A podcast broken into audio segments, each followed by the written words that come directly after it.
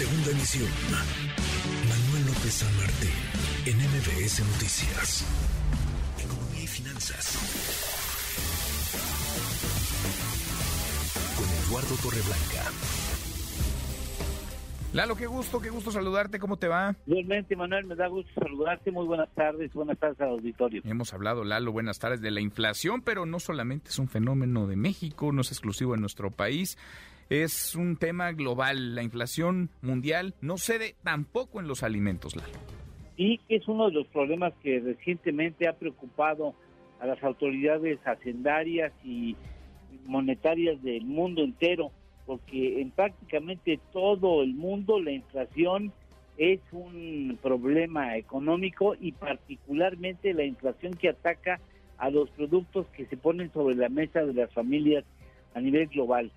Te doy datos o menciono datos eh, correspondientes al mes de enero del presente año en términos anualizados. Argentina en el ámbito inflacionario de alimentos, alimentos básicos, eh, ha enfrentado uno de 130 anual, 130% anual. Turquía, 71% de inflación en alimentos.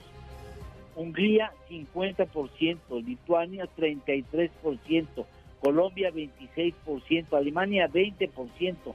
Reino Unido, 17%. Y nos seguimos con España, con 15%. Francia, 14%. México, con una inflación en alimentos de 13%. Canadá, 12%. Estados Unidos 11, Japón 7.5, Israel es el de las naciones menos afectadas, 4.2%. En un principio se justificaba el, el, aumento en los precios de los alimentos porque decían que, bueno, pues la guerra que inició Rusia en contra de Ucrania, que afectó fundamentalmente trigo, maíz, aceites y, por supuesto, energéticos, comenzando por el petróleo.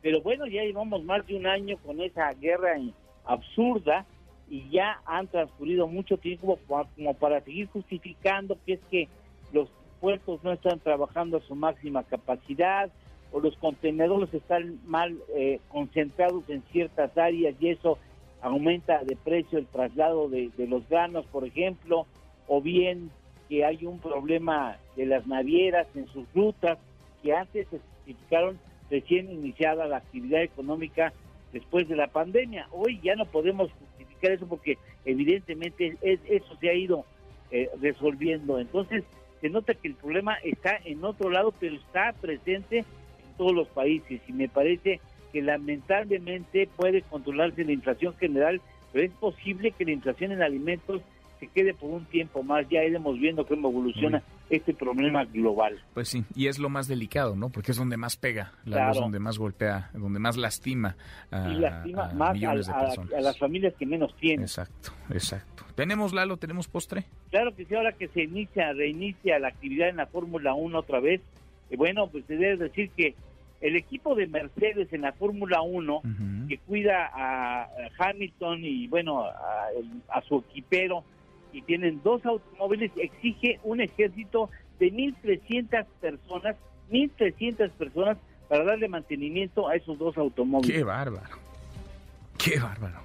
Tantas personas, más de mil para dos coches, qué locura, qué cosa. Y, dicho por el propio Hamilton, y bueno, mira tú, este, imagínate, y si aún así se descomponen. Imagínate, exacto aún así les fallan, les fallan cosas. Abrazo grande, gracias Lalo. Gracias Manuel, gusto saludarte y buenas tardes de la Muy buenas tardes también para ti. Una, uno para la hora es Eduardo Torreblanca.